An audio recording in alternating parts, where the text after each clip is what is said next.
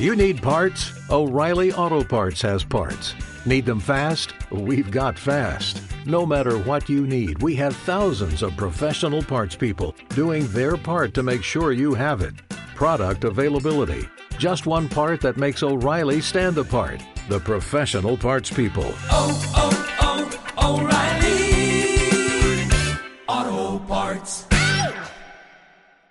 Estás escuchando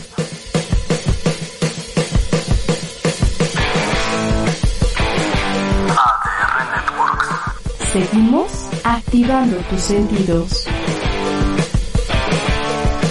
Muy buenas tardes, bienvenidos a Tres Aleques Compadres por ADR Networks. Eh, esperamos que este programa sea verdaderamente de su, agrado. Eh, vamos a hablar de, digamos, un, un personaje que vamos a llamarle Charles, por decirlo de alguna manera, y para que lo vayan ubicando, eh, fue el objetivo de la, de la novela y de la película de El, eh, El Día del Chacal, en 1971 me parece, para que vayan ubicándose. Un personaje narigón, desde su 1,96 de estatura, y que, y que fue un personaje importante en la Segunda Guerra, que puso a Francia de estar de rodillas a ser la cuarta, quinta potencia económica nuclear en el mundo. Y bueno, muchas cosas para que adelanto, ¿no? Para hablar de, esta, de este personaje, venimos aquí a mi compadre Paquito Calderón Aquí está, aquí como todos los días. y Miguelito Bárcena, que hoy lo veo muy grande aquí en la pantalla. Sí, en un momento me voy a cambiar de dispositivo porque el otro no conectaba la cámara, pero por lo pronto aquí estamos. No, está bien así, yo pienso, ¿no? Como quieran. Pero bueno, ¿quién empieza? Pues mira, si Hablando de usted Charles. toma un avión a París, lo más probable es que llegue usted al aeropuerto de Roissy, que es una cosa espectacular. Allá en Francia sí les gusta tener aeropuertos modernos. Eh, y va a ver que el nombre de ese aeropuerto es el aeropuerto Charles de Gaulle. Si toma usted un taxi y se va usted a París, este, va a entrar por el Boulevard de Malesherbes y luego toma por la Rue Bagram y llega usted a l'Etoile, que es como la conocen, la glorieta más famosa de París, eh, en cuyo centro se encuentra el famosísimo Arco del Triunfo. ¿Cómo se llama esa plaza? La plaza se llama Charles de Gaulle. Y uno se pregunta, bueno, ¿quién es Charles de Gaulle? Porque inclusive veo que llego a algún restaurante famoso en la Ciudad de México, o si me toca una boda con Mayita, eh, veo en el menú crepas Charles de Gaulle y digo, pues, ¿qué, qué tanto hizo este señor que hasta cocinero resultó? No, pues Charles de Gaulle fue el hombre providencial de Francia, probablemente el hombre más importante en la, en la historia francesa en todo el siglo XX.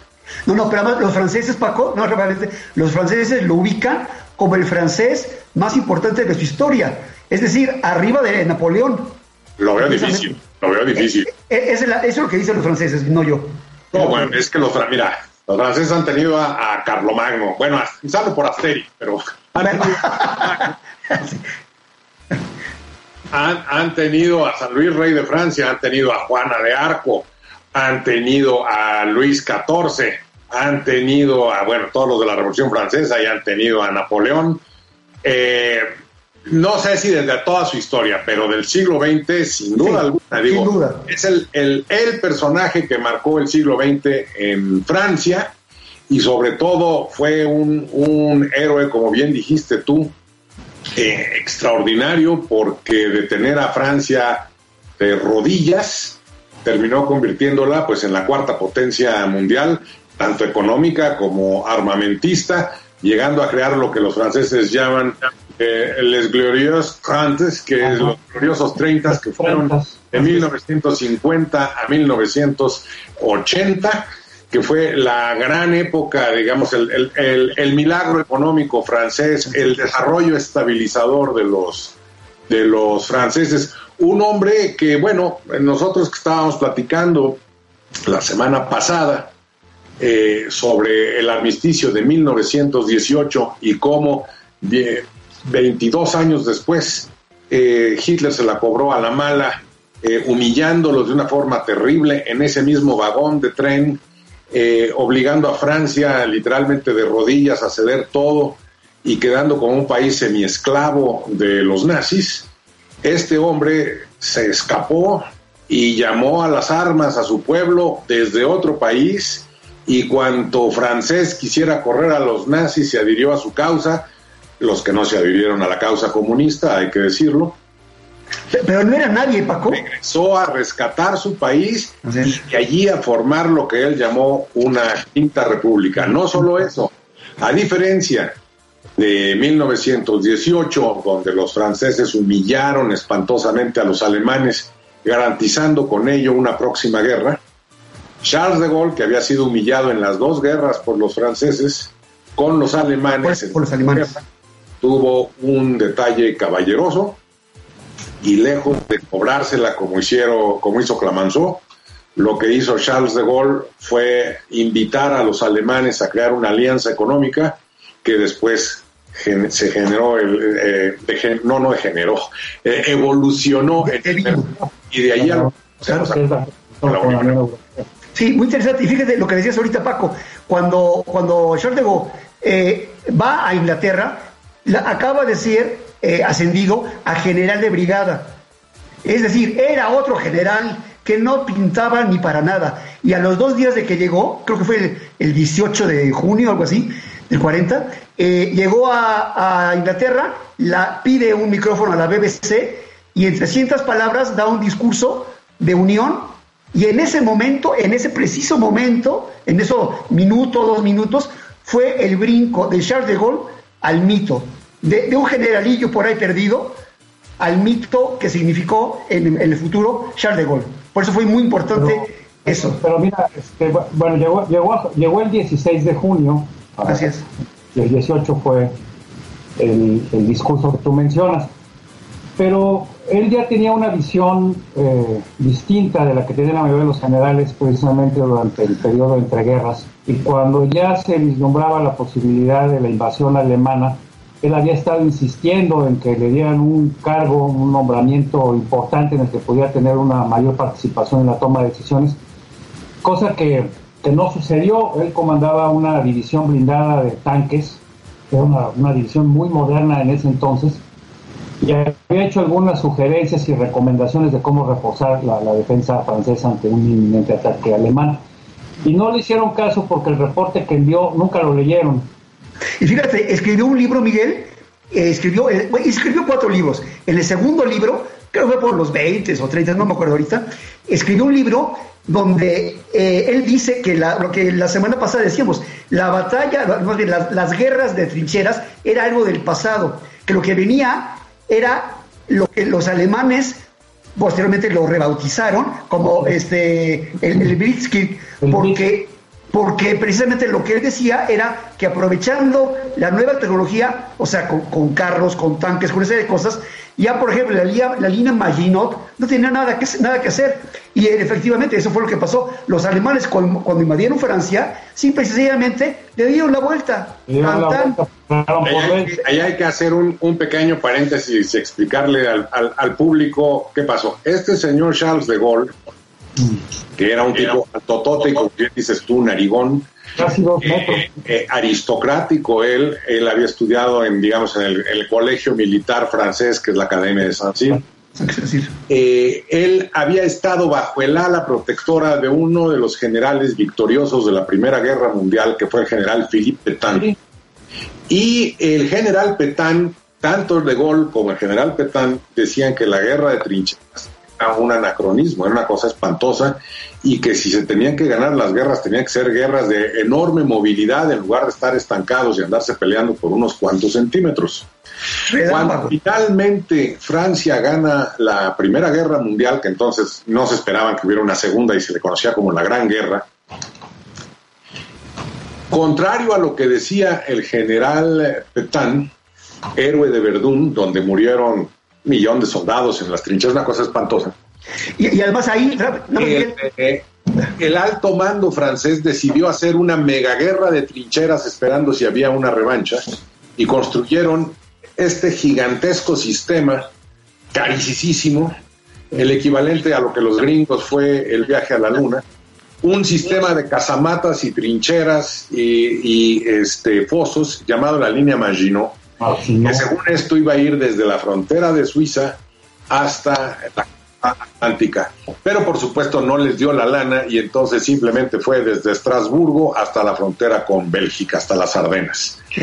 ¿Cómo era esta línea Maginot? Bueno, pues era una serie de túneles con ferrocarril incluido adentro, subterráneo, digamos, con todo y metro, que tenía dormitorios, cocinas, bibliotecas, que tenía todos los cañones escondidos. Y entonces ellos pensaban, si entran las tropas alemanas, lo único que nosotros tenemos que hacer es apretar un botoncito y se abre así una casamata y sale el cañón y ¡pum! les pega un cañonazo, los mata a todos, se vuelve a cerrar y es una cosa inexpugnable.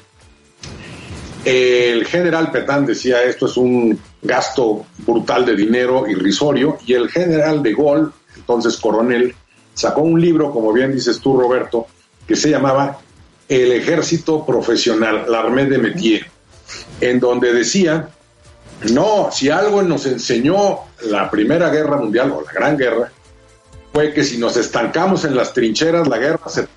y es nada más una carnicería atroz. Cuando logramos hacer algo en esa guerra fue cuando metimos tanques y hubo movilidad y era como que no avanzar unos cuantos metros, sino avanzar por kilómetros y caerle al enemigo por sorpresa. Lo que tiene que hacer Francia en lugar de hacer un gigantesco dinosaurio, un elefante blanco atado al piso, que es la línea Maginot, es hacer miles de trincheritas diminutas llamadas tanques, con las cuales tú puedes recorrer enormes distancias ir llevando la guerra hacia donde tú quieres. No le hicieron caso a este libro la, el ejército profesional, excepto los alemanes, dos de ellos muy famosos, el general Heinz Guderian, que no es muy conocido salvo por los eh, apasionados de la Segunda Guerra Mundial, pero fue, digamos, el de la gran ofensiva sobre Rusia, sobre Francia, y sobre todo el general Erwin, que aplicó ese, eh, todos los conceptos de ese libro. Que a la vez Rommel escribió un libro. Se lo, se lo copiaron. General que derrotó a Rommel, que fue el general George Patton, del cual hay una película que se les recomienda. Así es. Vamos, vamos a una pausa, compadres. Estamos hablando de una de las figuras centrales, no solo de la resistencia francesa durante la Segunda Guerra Mundial, sino sobre todo el, el, diseñador y el constructor de la Francia moderna y de la Quinta República. Nos referimos a Charles de Gaulle y de él seguiremos hablando después de esta pausa.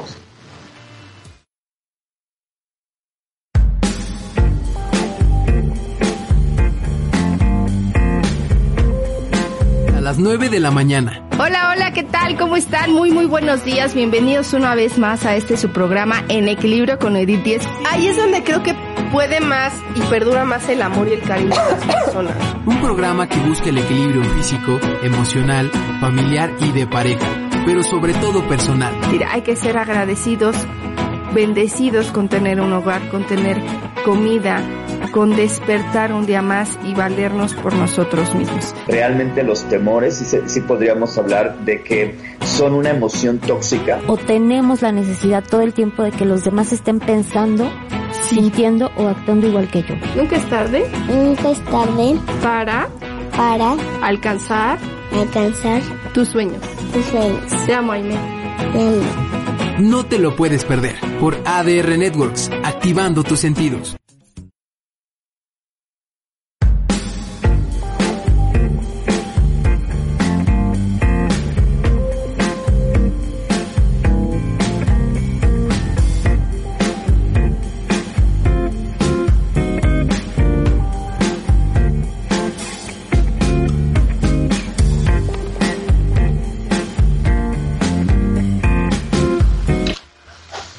Aquí a los tres alegres compadres. Está el doctor Miguel Bárcena, está Roberto Cárdenas y un servidor Paco Calderón y estamos hablando de Charles de Gaulle.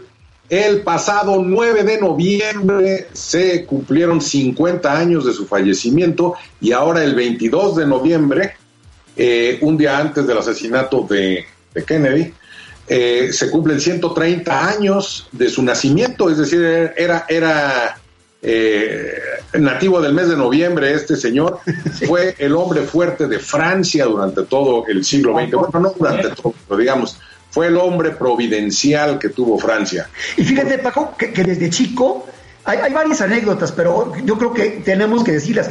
Por ejemplo, cuando estaba, cuando estaba en prepa, más o menos por ahí, él nació en 1890. Bueno. Cuando era 1905, en la prepa, yo supongo por ahí andaría, eh, hizo un trabajo donde un tal Charles de Gaulle, o sea, él, salvaba a Francia de un ataque alemán.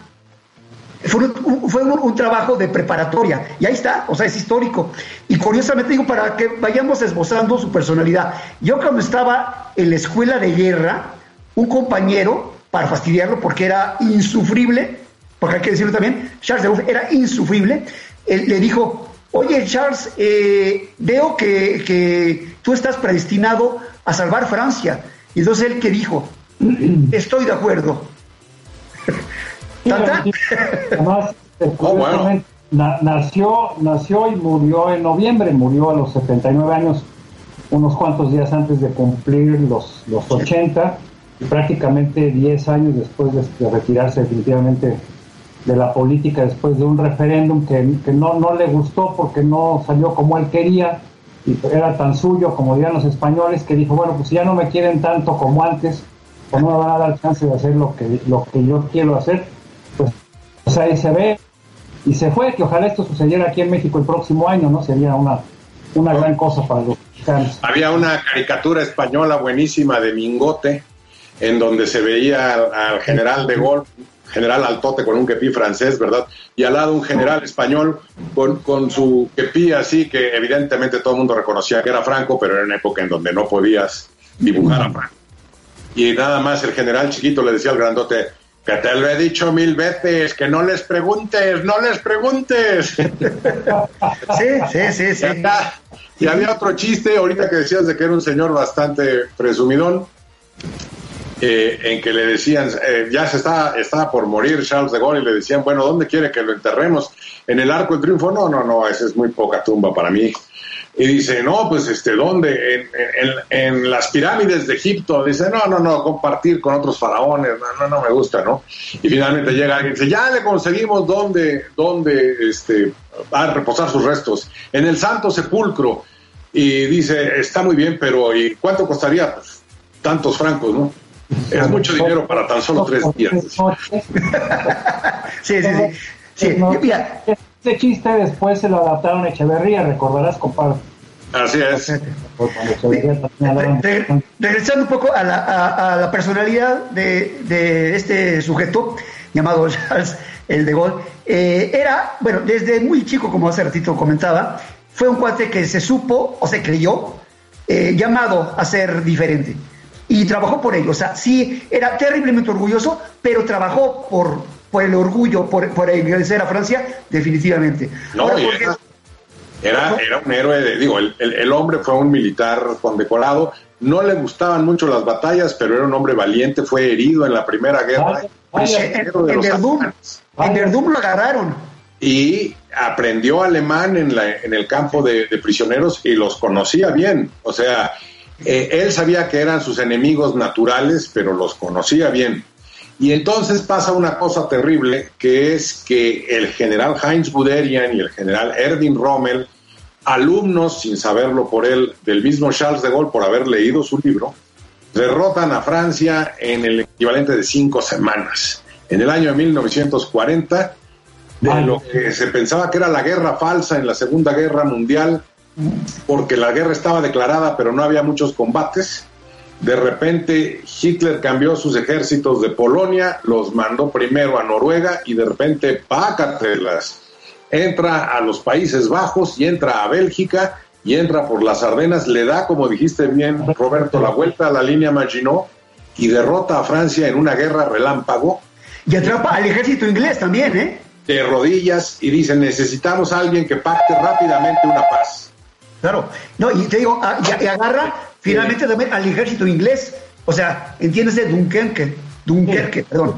Los, a los franceses y a los ingleses. Los ingleses tampoco se lo esperaban y ellos estaban ahí como una cosa para, para, precisamente apoyar a Francia y el Blitzkrieg, del que ya hablábamos, esta ofensiva, que es lo que le llaman la carga en el fútbol americano, cuando dicen ahí en el blitz, cuando mandas no solo la línea, sino los apoyadores precisamente para para acercar y poder controlar al rival. Y aquí ya lo vemos, creo que lo comentamos en ese entonces, ¿no? Que también buena parte del éxito alemán en ese entonces es porque todos estos eh, soldados alemanes que venían en esta ofensiva, pues literalmente venían drogados, les daban, este, no sé si era el equivalente a, a LSD, alguna droga de esa época, que les permitía no dormir durante días seguir teniendo una gran energía, que eso fue lo que les permitió precisamente avanzar sin descanso. Cuando los franceses se enteraron de que habían entrado, pensaban que iban a tardar muchos días más en llegar porque no contaban con que estaban dopados los alemanes y que iban avanzando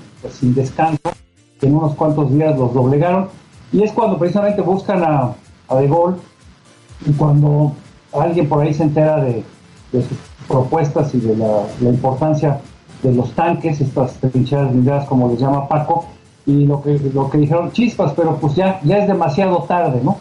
¿Por qué? ¿Y qué hace De Gaulle? Bueno, cuando los franceses empiezan a, a, ver, a hacer su control de daños para evitar que invadan París y que haya una serie de bombardeos que además van a destruir la ciudad y van a causar muchas muertes, cuando se empieza a hablar de la posibilidad de que se van a rendir, pues entonces De Gaulle es cuando decide irse a, Gran Bretaña, porque él no estaba de acuerdo, junto con otros militares, y empezar desde, desde Gran Bretaña, eh, instaurar un gobierno provisional y empezar lo que todos conocemos como la, la resistencia francesa.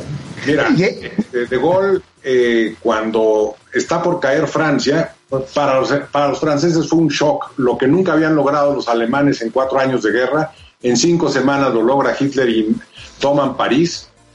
El, eh, el gobierno se rinde, le entregan el gobierno al general Petain, que ha sido, digamos, el padrino de De, de Gaulle, y, y, Petain pues dobla las manitas frente a Hitler, tiene que asistir eh, su delegación a una ceremonia humillante allí, al mismo tren del armisticio sí. del 18, y este, entre los términos que le ponen a Francia los nazis es, me tienes que anclar toda tu flota. Y Churchill dice, yo no puedo permitir que la flota francesa, la segunda en el, entonces, pueda caer en manos de los alemanes, porque entonces, junto con la suya, sería la primera flota del mundo.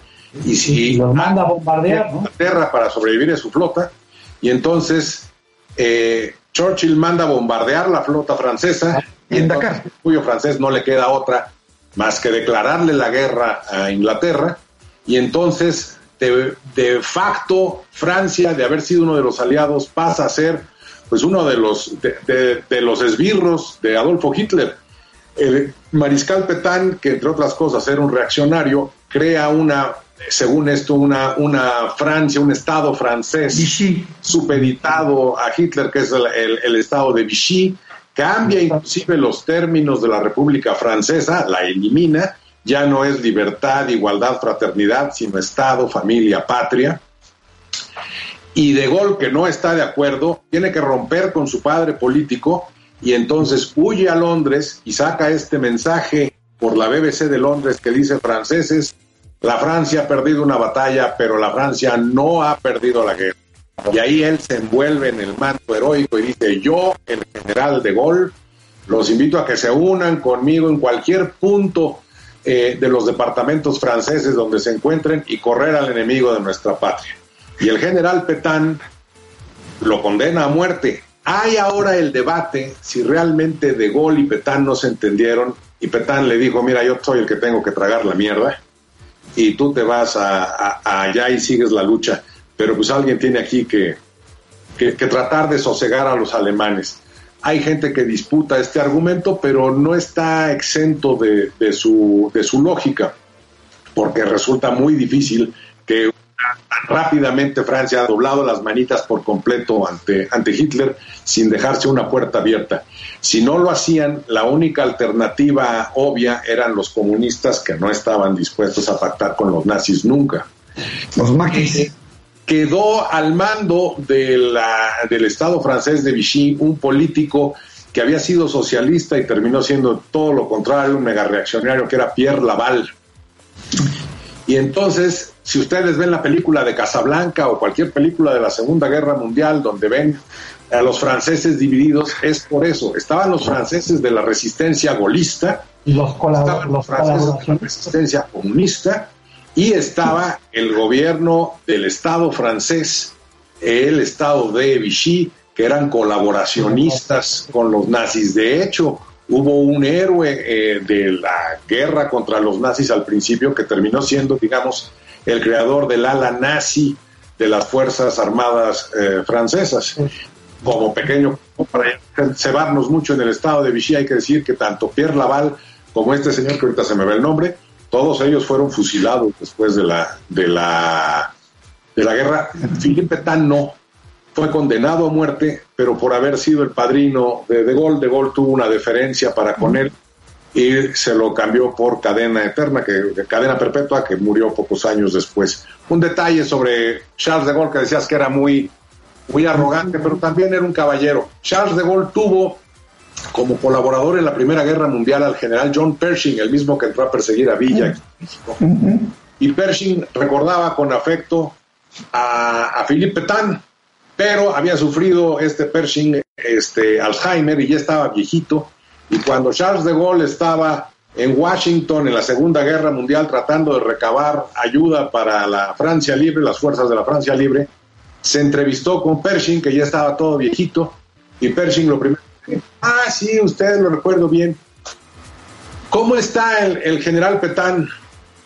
Cualquier otro político hubiera dicho, no, pues es un traidor, es no sé qué, es un abyecto, dobló las manitas con los nazis, pero el otro dándose cuenta que, que Petán, que Pershing le tenía afecto a Petán y que ya no estaba en sus facultades, simple y sencillamente le dijo, pues mire, la última vez que lo vi, lo vi muy bien. Vamos, a ver, Vamos a una pausa y enseguida continuamos. De peso. La psicóloga y maestra en nutrición, Sonia Fenig, te espera todos los lunes a la una de la tarde en La Balanza. Y aquí es donde viene tu libre albedrío, ¿no? Tu decisión, para dónde me voy, con qué ojos lo veo y cómo lo aprovecho o lo utilizo para mi desgracia, me quedo ahí y me hundo un poquito más. Un programa lleno de información que beneficia tu salud, cuerpo y alma. Nos hace entender que no estamos en una simbiosis junto con la mamá, sino que existe una realidad de un otro, que es papá. Tenemos el primer lugar en sobrepeso a nivel infantil. Que si un niño desarrolla su parte motora gruesa, o sea, el caminar, gatear, este, bastante. Maestras en psicología positiva y tienen un proyecto padrísimo de psicología positiva. Solo aquí, en ADR Networks, activando tus sentidos. Recuerda, siempre hay una oportunidad para mejorar tu vida.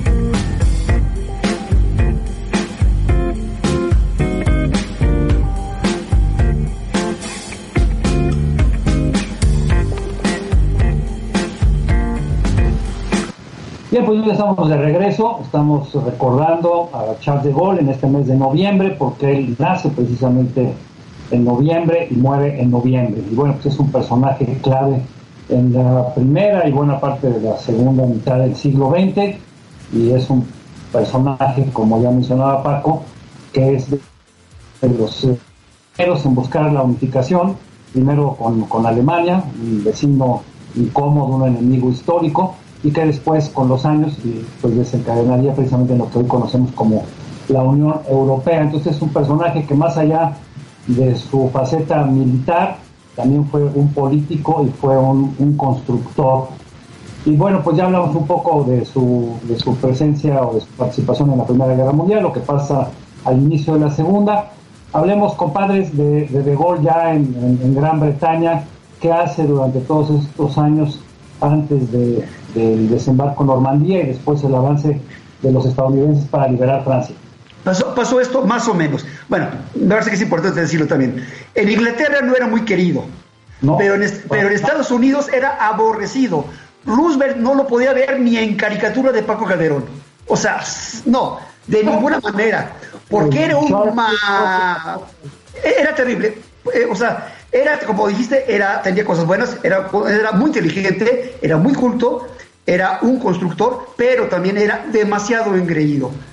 Cuando él llegó y dijo ese, ese, ese speech en, este, en la BBC, la, la, Francia soy yo, la Francia libre soy yo. No era el general de más alto rango, ni mucho menos, era un general de brigada. Pasó sobre los demás eh, generales, sobre los mariscales, sobre todo el mundo, y dijo, únanse a mí, ingenieros, arquitectos, todo aquel francés libre, únanse a mí porque vamos a regresar. Esto no se acaba hasta que se acaba. Que de alguna manera, eh, bueno, que de alguna manera, cuando pasó tiempo después lo del desembarco en Normandía, eh, llega con creo que al mes, mes y medio, este, toca suelo francés eh, otra vez de gol y la gente, bueno, el pueblo me refiero, lo aclama porque los aliados, le hace Estados Unidos e Inglaterra, habían pensado poner un gobierno de, de los aliados, era lo que les había funcionado en Italia y en otros lados. Entonces era lo que pensaban hacer, pero, pero De Gaulle dijo, no, aquí estoy yo, yo soy, yo Así es, fíjate que qué es lo que hizo De Gaulle en Inglaterra, entre otras cosas, ganar para sí la legitimidad de la, del nuevo gobierno que habría en Francia una vez derrotados los nazis, cosa que como bien dice Roberto, ni los ingleses y sobre todo los gringos no querían. Eh, tanto molestaba a Roosevelt eh, de Gaulle, de hecho en su primer encuentro, Roosevelt le dijo, pero por usted no ha votado nadie. Y de Gaulle alzó la nariz, ¿verdad? En un gesto muy francés y le dijo, tampoco lo hicieron por Juana de Arco. sí, este, lo pinta, lo pinta. Los gringos tenían un general, el general Giraud, que es al que querían poner, eh, pero de Gaulle les, les ganó la partida al punto que era, era tan arrogante de Gaulle con los gringos que Churchill, que lo apoyaba, porque tenían, tenían un, eh, un gran reporte entre ellos porque los dos más o menos venían de la misma clase social y tenían los mismos gustos. Le dijo, mire, usted me cae muy bien, general, pero he de decirle que si yo tengo que escoger entre Roosevelt y usted, voy a escoger a Roosevelt, así que más le vale que le baje dos rayitas al tigre. Así es. Sí. Cuando entran los aliados a Normandía, el ejército de...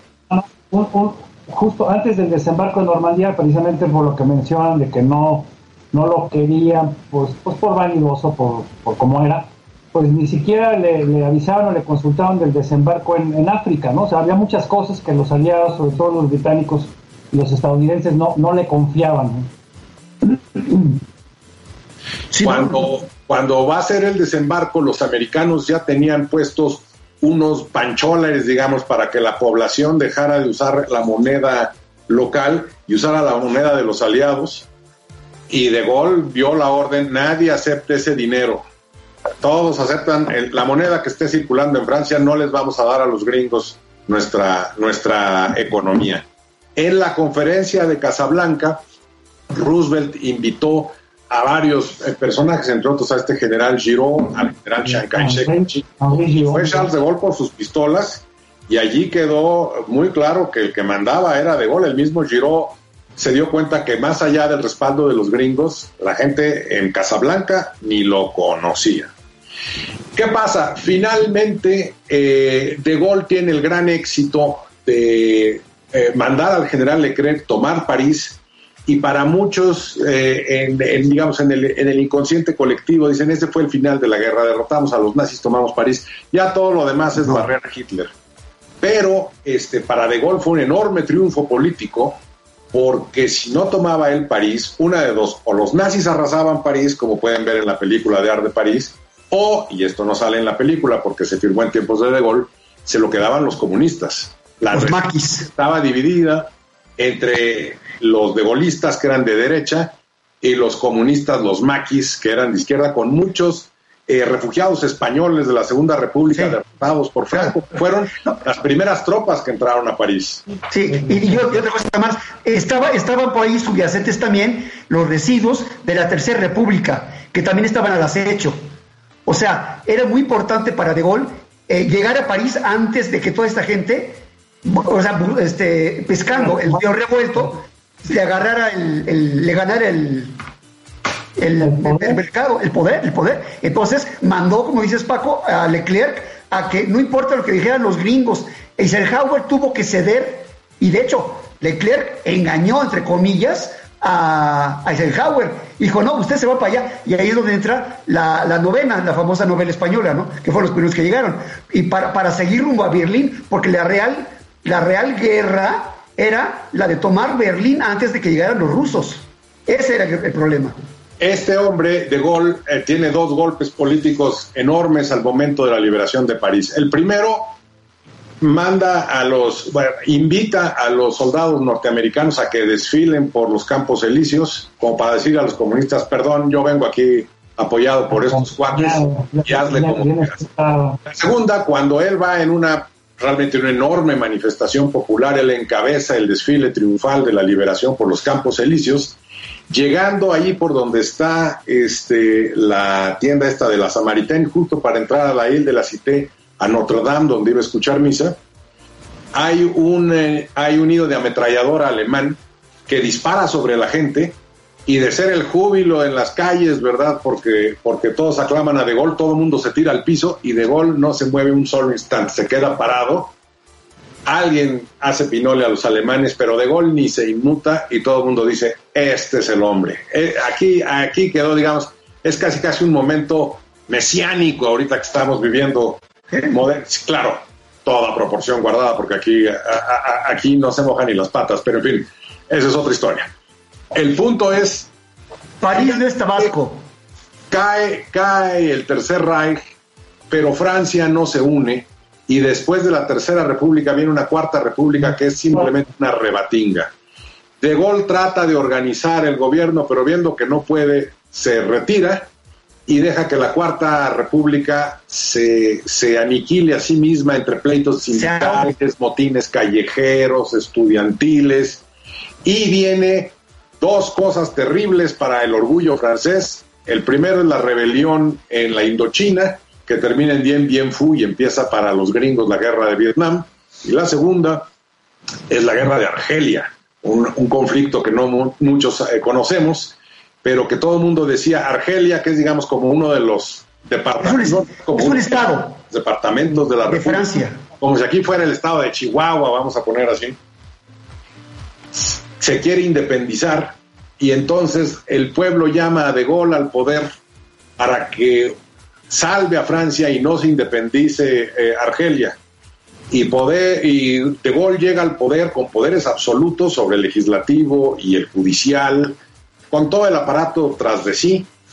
Y lo primero que hace es, ¿saben qué? Pues nos vamos a tener que salir de Argelia. Y entonces ahí es donde entra esta novela que decías tú al principio, El Día del Chacal, de la organización este, argeliana, ¿verdad? De la, de la Armada Secreta, del Ejército Secreto argelino, para matar a De Gaulle. Eso ya es ficción, pero el hecho es, De Gaulle llega a la, a la Quinta República, cuando ustedes se pregunten por qué habla tanto este señor de la Cuarta Transformación, está malamente copiando a De Gaulle, él imponiendo una Quinta República, este queriendo meter una Cuarta Transformación. Pero el punto es ese. Este, De Gaulle logra un Estado presidencialista, eh, derrota a sus, a sus eh, enemigos eh, argelinos, los famosos Pied Noirs, y parece ser que las cosas van, van bien hasta que este, viene la famosa revuelta de mayo del 68. Antes de eso, De Gaulle había visitado varios lugares, había, se había peleado con Kennedy, no se podían ver. De Gaulle sacó a Francia de la OTAN, consiguió para sí la bomba atómica sin necesidad de los gringos o de los ingleses, cosa que los tenía furiosos. Vetó dos veces, vetó dos veces que Inglaterra entrara a la comunidad europea. Así es. Precisamente por su, por su, por su liga con Estados Unidos. Desconfiaba totalmente. Antes de eso, precisamente en el gobierno provisional del 44 al 46, había logrado también que Francia tuviera un lugar en el Consejo Permanente de Seguridad de Naciones Unidas. Entonces, un país que había sido ocupado, que había sido derrotado y que después recién liberado, pues gracias a la personalidad de este sujeto, pues eh, eh, él pintaba muy bien lo que era Francia y representaba mucho también lo que es la, identidad eh, francesa. Y esa fuerza que tenía en el Consejo le permitió hacer muchas cosas posteriores desde el punto de vista internacional, como lo que mencionabas, eh, no estar de acuerdo con la OTAN para no seguir, porque decía que no, él decía que la seguridad de Francia y de los europeos no podía depender de los estadounidenses, ¿no? Obviamente muchos siempre lo criticaron en esa época porque decían, bueno, pues los, los gringos son los que le salvaron el pellejo, son los que recuperaron Francia, y este cuarto siempre fue mal agradecido con, con los estadounidenses, pero bueno, era parte de su personalidad.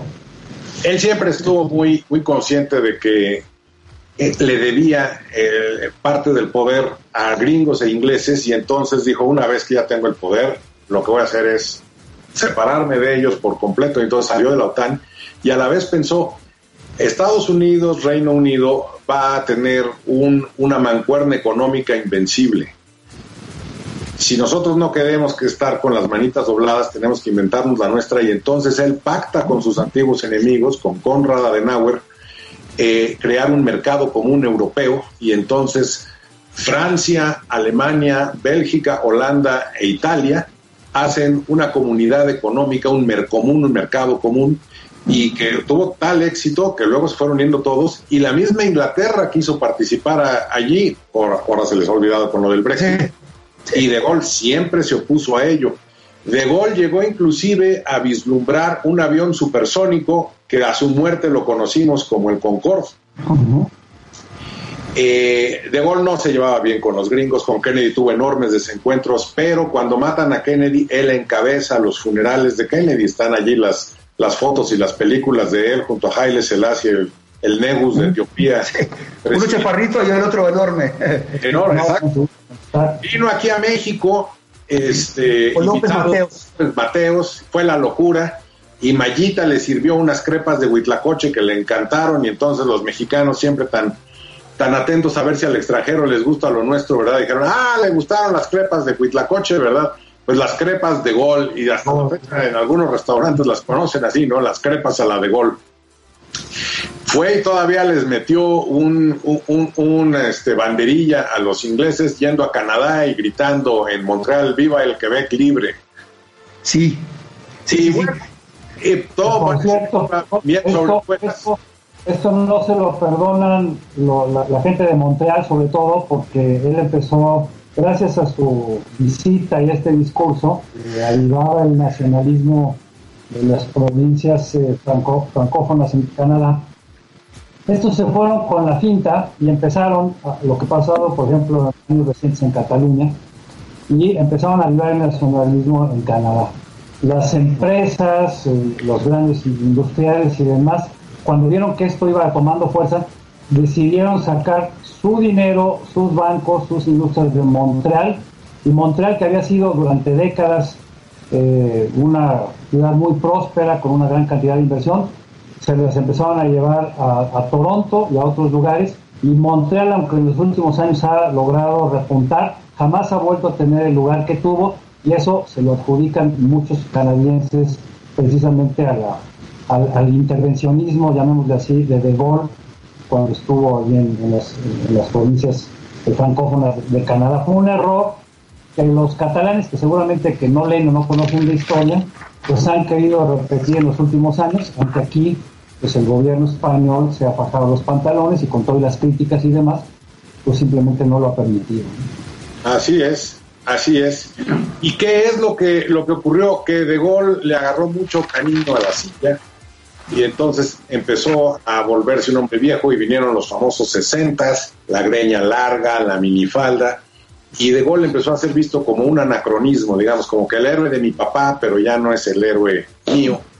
Y entonces una guerra de transportes que eh, una guerra de digamos de alza de transportes que, que, impedía que los estudiantes fueran a la Universidad de Nanterre desde París creó una revuelta estudiantil en el año de 1968 en mayo a la que luego se sumaron los sindicatos. Y entonces pareció por un momento que el gobierno de De Gaulle estaba por caer. Eh, los estudiantes lo vieron así como que su momento de, de rebeldía frente a la, a la momisa hubo corretisas eh, por el barrio latino de París, se levantaron barricadas de los estudiantes como en la época de los miserables o como en la época de la liberación de París. Y De Gaulle finalmente aparece en las cámaras de televisión y vuelve a llamar a los franceses a que lo apoyen y entonces hay una enorme manifestación a favor de De Gaulle y se desinfla el 68 francés, que solamente aquí con una mentalidad arcaica nosotros seguimos añorando el 68, pero pues ya es como andar, andar este, quemando el incienso a huesos viejos. Pero el hecho es que De Gaulle quedó completamente eh, baldado aún después de ese triunfo. Entonces, un año después decide llamar a un referendo a ver si querían que siguiera él al frente del gobierno y mayoritariamente los franceses dijeron que de no. De hecho, compadre, además del referendo para que él se quedara, era para que hiciera uno, un, precisamente un referendo constitucional para hacer una serie de modificaciones en la constitución que le permitiera quedarse otro otro periodo y ahí le dijeron pues gracias pero no gracias y bueno pues este, hasta hasta ahí llegó su carrera política no habría que decir que después de que deja la política en el 46 se pasa a la oposición por lo que ya mencionaban de que no estaba de acuerdo en manera en que se llevaba la cuarta república él crea un partido político que es el precisamente lo arropa y el que, no es gente de partidos, ¿eh? O sea, De Gaulle no creía en los partidos. De hecho, los americanos, bueno, en este caso el, el presidente americano, eh, pensaba que era un fascista, que estaba, eh, eh, o sea, al acabar la Segunda Guerra Mundial, estaba pescando el río revuelto. Por eso no quería los, los partidos. Y porque, como bien decías hace rato Paco, eh, le preguntó, bueno, eh, usted quiere aquí, un- usted es mero mero de, de Francia, ¿de parte de quién? ¿Quién lo votó? ¿Quién le dijo? ¿Quién le dio ese poder? Yo. Así de sencillo. Por eso se parece en ese aspecto, bueno, en ese aspecto no, en otros muchos, se parece un poco a lo que está pasando eh, con AMLO, es decir, está tratando de emular en algunos aspectos a, a, a De Gaulle, pero bueno, con otras circunstancias muy diferentes, yo creo que donde más se pueden eh, similar es de que los dos pasaron, para lograr sus propósitos, pasaron sobre la ley y luego armaron sus leyes a su eh, a su parecer, ¿no? Eh, claro, Pero la, diferencia- la- la gran diferencia es que en esta Francia que estaba por reconstruirse, pues se valía cambiar o intentar cambiar todo, pero aquí llegas y quieres cambiar todo de la nada, cuando estás en un régimen pues, eh, de, de- de- paz y de tranquilidad, más allá del tema de la corrupción y el tema del narcotráfico, pero bueno, pues son, son circunstancias muy... Y además, y además eh, De Gaulle era un hombre leído, culto, instruido, y era un hombre que decía que el secreto para gobernar es tener un aire de misterio. Y cuando me preguntaron, ¿y eso qué, qué quiere usted decir con eso? Hable lo menos posible. Cosa Era muy parco, era muy parco. Exactamente lo contrario. Sí. Y- pero, pero curiosamente, fíjate que, que, Paco, que, que igual que, que AMLO, en sus, en sus discursos, mete muchos, eh, muchas palabras de la religión. Era un tan- en ese aspecto también místico, ¿no? Eh, de- utiliza, claro, su esposa era, era muy religiosa. Era, era- él, quería ser cura. Sí, él, él- él no, pero ella sí. Entonces, de alguna manera, en esa familia se había, se había respirado mucho la religión católica y eh, de alguna manera también eh, en sus, en sus eh, discursos metía muchos, muchos conceptos religiosos, eh, sabiendo también que el pueblo francés era religioso, ¿no? Entonces, bueno, trataba de, de- meter eh, para manipular, porque además, otra cosa, era un gran adulador. Siempre lo hizo y con todo mundo. Y lo, y lo mismo lo hizo con el pueblo francés. Ustedes están llamados a ser Francia, ni más ni menos. Y yo los voy a llevar hacia allá. Si tú vas a los Campos Elíseos y llegas allí donde está el Petit Palais y el Gran Palais, hay una intersección ahí muy padre, vas a ver tres estatuas. La primera de Clemenceau, el, el león de la Primera Guerra Mundial. La segunda, más hacia el río Sena, está Winston Churchill en traje de batalla. Y hay una estatua chiquita, la más chica de las tres, sobre un pedestal sobre los Campos Elíseos, en donde es precisamente el general de Gaulle caminando como caminó por los Campos Elíseos el día de la liberación de París, y hay dos, inscripciones. Una de ellas dice la Francia ultrajada, la, la Francia arrodillada, la Francia vejada, pero conmigo la Francia liberada. Y del otro lado dice, hay una asociación indestructible entre la libertad de la humanidad y el pueblo de Francia. O sea, como que dice, aquí papas fritas. Y es la única estatua que yo conozco de Charles de Gaulle. Te he de decir una cosa. Cuando murió el 9 de noviembre de 1970 Charles de Gaulle, él dijo, yo siempre he sido un soldado. De hecho, nunca se elevó el rango una vez que fue presidente, siempre se quedó como general de dos estrellas. No, Nunca quiso. no superior. Yo siempre he sido un soldado y yo quiero una tumba de soldado. Yo quiero que mi tumba sea simplemente una cruz de Lorena que diga Charles de Gaulle como la de todos mis, mis, mis- la Primera Guerra Mundial, una cruz con mi nombre. Y por supuesto llevaron a cabo este, sus designios, solamente que si uno va a Colombey, eh, le des donde está su tumba, evidentemente es una Lorena con el nombre Charles de Gaulle, nada más que es una cruz de 30 metros. De su tamaño apenas. De, de tamaño de su ego. No de su físico, de su ego. Sí. Tienes un interesante para el próximo martes, tío Roberto. Haciendo comparaciones, ya que Roberto hablaba de AMLO, ahí habría, ahí se ve la gran diferencia entre un personaje como este, pese a sus características que ya describimos, muy querido por los franceses eh, de antes y después, a lo que ha sucedido con Franco, ¿no? Después de, de- de su muerte y lo que pasó hace algunos, ya no sé si ya son meses o fue el año pasado cuando lo, lo exhumaron y pues prácticamente, ahora sí que lo sacaron con todos sus huesitos Huesitos. de gobierno. Sí, sí, sí. sí. Bueno, Fíjate pues te- tenemos que, que De Gaulle, la última personalidad en su vida que fue a visitar fue a Franco, que le ganó enormes críticas. De Gaulle siempre había sido enemigo de Franco y había dicho que Franco era un anacronismo y que Franco no tenía cabida en una Europa moderna y a la vez tenía una enorme curiosidad por conocerlo y fue y le cayó eh, sensacional, cosa que a los franceses, sobre todo los que habían peleado de su lado, les cayó como patada en el hígado. Andrés Malraux dijo que si él hubiera sabido que se iba a entrevistar con Franco, le renunciaba allí mismo. Sí, sí, sí, sí.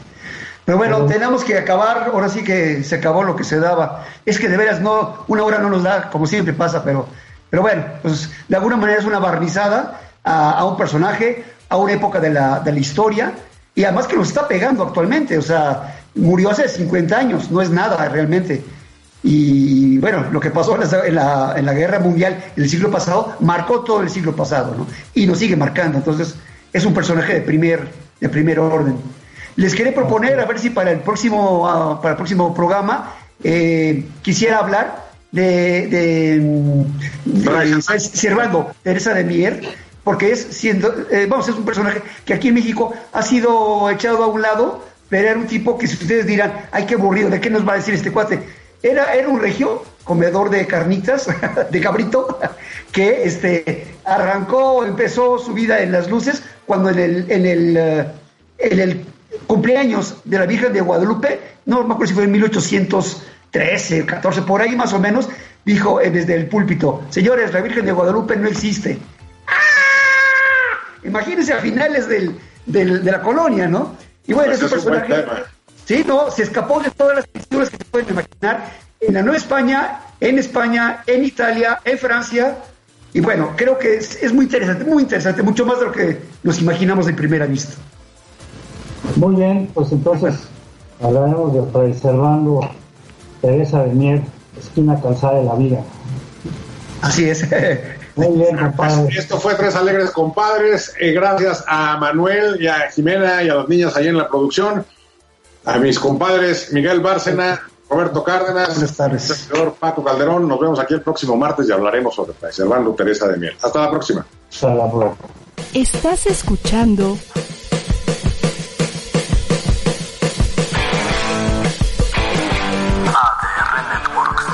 Seguimos activando tus sentidos.